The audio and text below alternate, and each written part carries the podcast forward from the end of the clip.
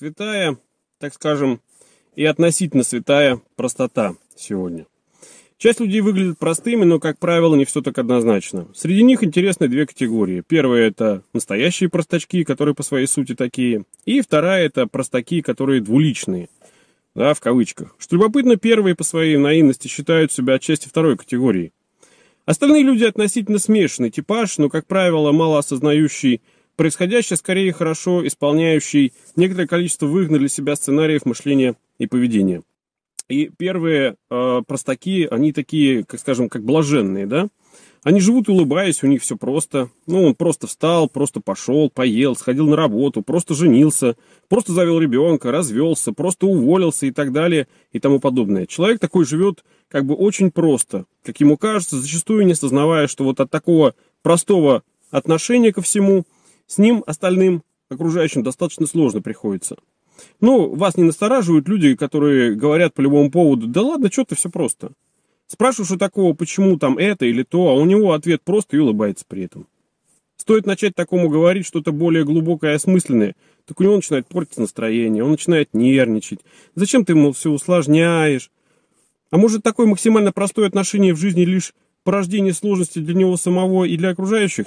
Ну, он же не считается ни с кем и ни с чем, поэтому, может быть, все так и происходит.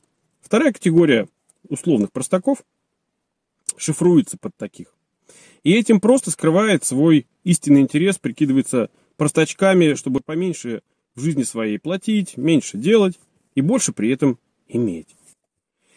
Первые, те, которые настоящие простаки, истинные, плывут по течению, и скорее они не плывут, а их несет куда попало, ну и либо куда их направят как раз вторые.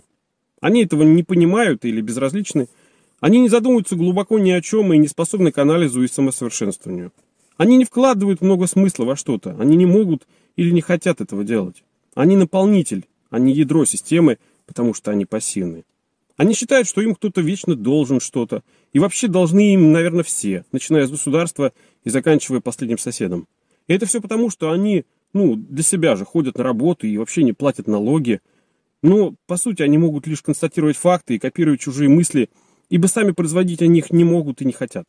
Но, как ни странно, они такие нужны. Извините, как кому-то там как пушечное мясо, кому-то как паства, или как самая управляемая часть населения, и в лучшем случае самая работоспособная его часть. В том-то и польза от них, что они средства для кого-то. Понимают они это или нет, неважно, потому что так устроен социум.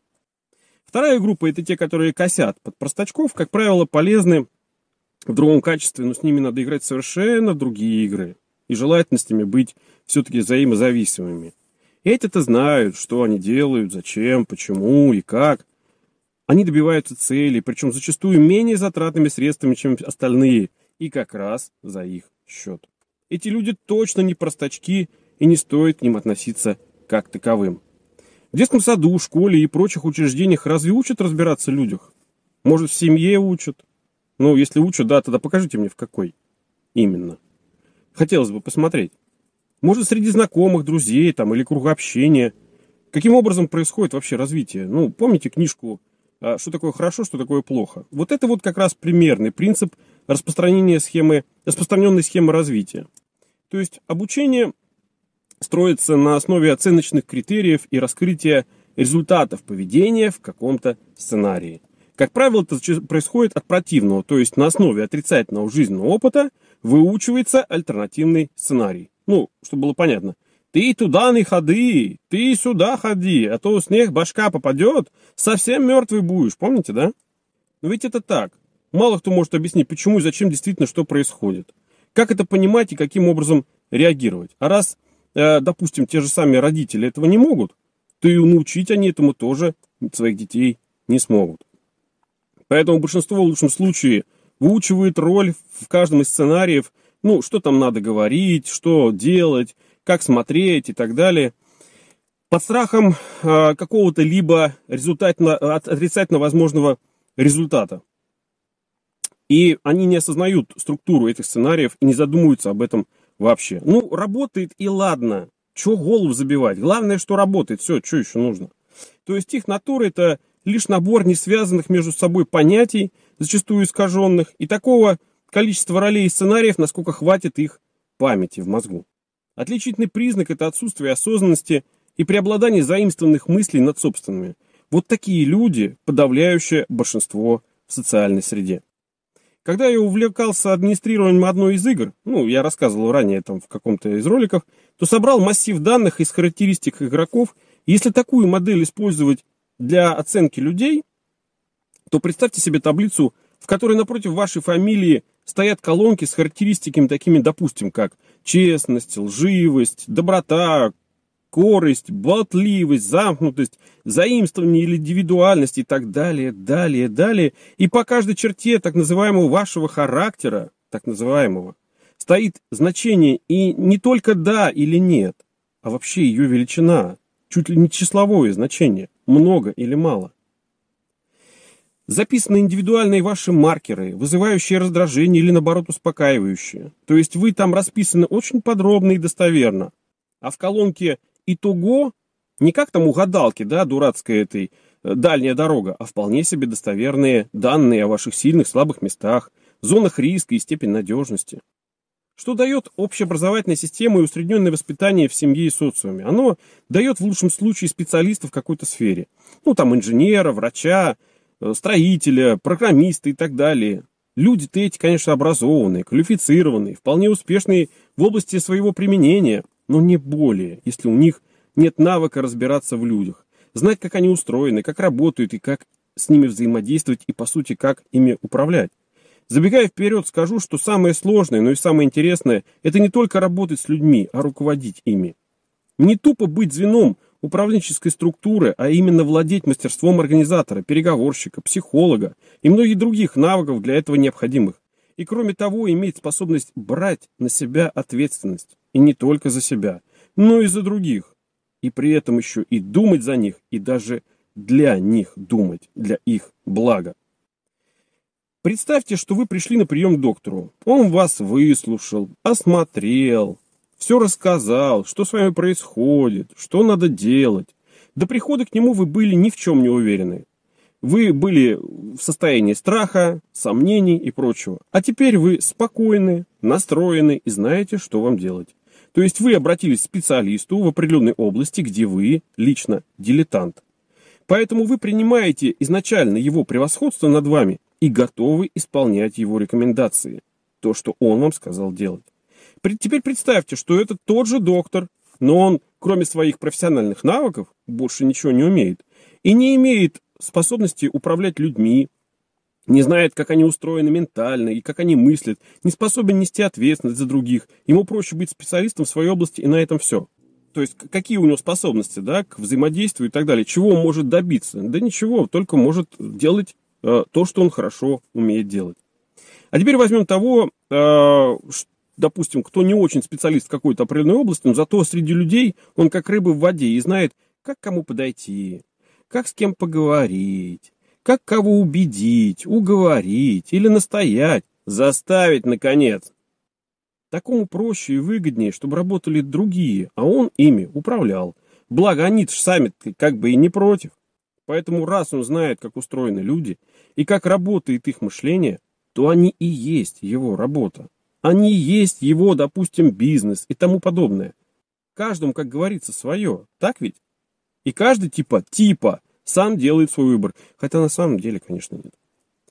Так вот, разглядывая таблицу игроков и их характеристик, я еще тогда увидел в ней своего рода матрицу общества, а когда стал сортировать игроков по категориям, исходя из параметров, то перевел этот навык в реальность, проводя анализ множества данных, сопоставляя их с данными других групп или людей и делая те или иные прогнозы.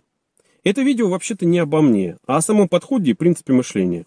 Так вот, той игре были честные игроки, да, которые играли по правилам только в рамках самой игры, а были э, нарушители, да, то есть так называемые читеры, играющие нечестно благодаря специальным программам, дающим абсолютное превосходство. И я тогда разработал механизмы, определяющие таких не по внешнему их там поведению, там, куда он посмотрел еще что-то, а по анализу их характеристик в прошлом и даже в реальном времени. Эти инструменты были настолько уникальными и, в принципе, лучшими в мире, что я даже предлагал их разработчикам, но, как позже я понял, им честная игра невыгодна самим. Ну ладно. Так вот, как игру видит читер? Он видит свои цели сквозь стены. Он точно знает, кто и что будет делать в следующую секунду. И поэтому он готов заранее да, к взаимодействию со своим противником. Он знает, откуда условно выйдет, что он будет делать. И, соответственно, он знает наперед, он может его опередить. И, соответственно, и за счет этого и выиграть. Да? Мало того, что он видит их, а, он видит как, как Бог сквозь стены, всевидящий. А программный код еще сам направляет его прицел на жертву за время недостижимое для человека. Ну, я говорю про стрелялки, да, а, компьютерную игру. Тем самым не оставляя противнику никаких шансов. Так вот, получается, что преимущество всегда имеет тот, кто знает, что будет в следующую минуту, в следующую секунду, в следующем шаге. В реальной жизни люди, знающие, как мыслят и устроены другие люди, как устроено общество и взаимодействие в нем, имеют такое же преимущество над большинством. Они знают на несколько шагов вперед все действия неискушенных. Все, что они могут сказать, все их слабые и уязвимые места, болевые и даже точки удовольствия. Умело манипулируя всем этим, они манипулируют сам знанием этих людей и тем самым ими самими. В плохом смысле из таких получаются мошенники. В хорошем талантливые управленцы или деловые люди, которые объединяют вокруг себя других людей. И хотя у всех одинаковые глаза и вещество в головах имеет схожий химический состав, видят люди друг друга по-разному. И читеры среди людей видят таких же, как они сами, таких же читеров. Они взламывают и используют обычных людей уже мимоходом, в суе, даже не задумываясь вообще, как это они делают, потому что это и есть их натура, потому что задумываться об этом уже скучно. Это просто их жизненный путь, но интерес вызывает уже не обычные люди, а подобные им, такие же взламольщики других людей. Видя друг друга издалека, знаете, как рыбак рыбака, да, видит издалека, так же они. Видя друг друга издалека, они могут начать азартную игру друг с другом, отнюдь не дружбу, а вообще конкуренцию, в которой используют всех, кого получится для реализации своих амбиций. И чем выше социальный статус у таких вот читеров, тем большими жертвами достигаются их победы.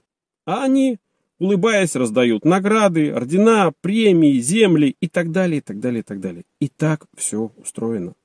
Как они это делают, что никто не понимает лицемерие? Ну и не то, чтобы никто, а большинство. А вот это вот как раз высший пилотаж. Умение говорить несведущим то, что они хотят слышать.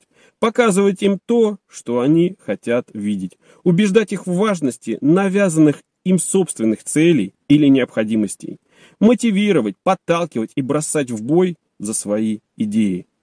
Простаки из первой группы, если они действительно сотканы из честности, ответственности, доброты, участия, вежливости, законопослушности, если они не понимают, как действительно устроена реальность, замечательные, они очень хорошие люди. Но при этом как раз такие они и нужны тем, кто внешне тоже честен, ответственен и так далее по белому списку.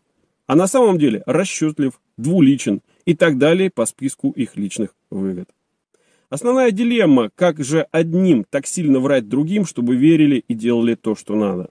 Для этого нужно выучить наборы слов, схем, модели мышления, поведения, которые приятны, комфортны, да для просто хороших людей, да? Надо говорить это не для себя, а для них, чтобы им было комфортно и уютно. Слова эти надо менять на Э, реальные действия, поступки, порой даже героические. Как можно больше эпитетов, прилагательных, ключевых слов, сравнений, отсылок, ассоциаций. Вершиной подобных схем являются речи ну, глав государств и вообще политиков, слушая которых, если понимать не только значение слов, но и построение предложений, знать ментальные ловушки, как они делают закладки в мозгу, как они якорят психику, людей, просто наслаждаешься уровнем таланта и знаний тех, кто написал и научил правильно ставить ударения, паузы и эмоциональные акценты. Как обычно, я не даю оценки тому, о чем рассказываю, пусть это будет ну, сугубо мое субъективное мнение, и соглашаться с ними никого не призываю, каждому, как говорится, свое, но э, закончить хотелось бы тем, что э, действительно самые талантливые читеры, которые взламывают людей, ничем совершенно не отличаются от просто хороших людей. Их невозможно отличить, потому что настолько они жились вот с этой ролью, что они с ней не расстаются уже никогда. И это не то чтобы часть их натуры, это их натура и есть.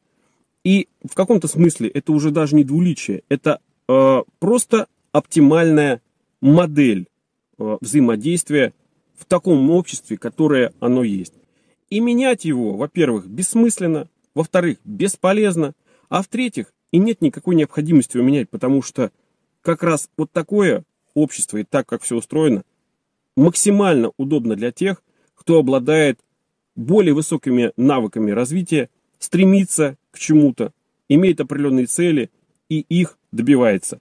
А, естественно, собственными руками добиться всего в этом мире невозможно. Поэтому им и приходится использовать других людей для достижения собственных целей.